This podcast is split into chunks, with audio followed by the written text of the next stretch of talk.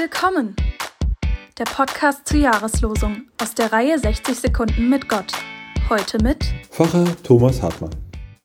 Die englische Sprache kennt für Himmel gleich zwei Begriffe, nämlich Sky und Heaven. Während Sky den Raum der Wolken, der Vögel und der Flugzeuge beschreibt, kommt bei Heaven Gott ins Spiel. Heaven steht für das Himmelreich oder das Reich Gottes.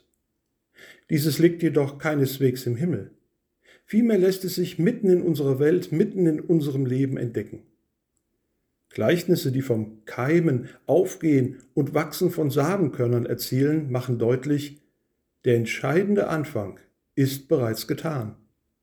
Jesus weist mit seiner Person in seinen Worten und in seinem Handeln darauf hin. Und er lädt Menschen dazu ein und heißt sie willkommen. Übrigens, You're welcome steht im Englischen nicht für willkommen, wie wir es benutzen. Als höfliche Erwiderung bedeutet es so viel wie keine Ursache, nichts zu danken oder bitte gern geschehen. Willkommen hieß sie heute Pfarrer Thomas Hartmann.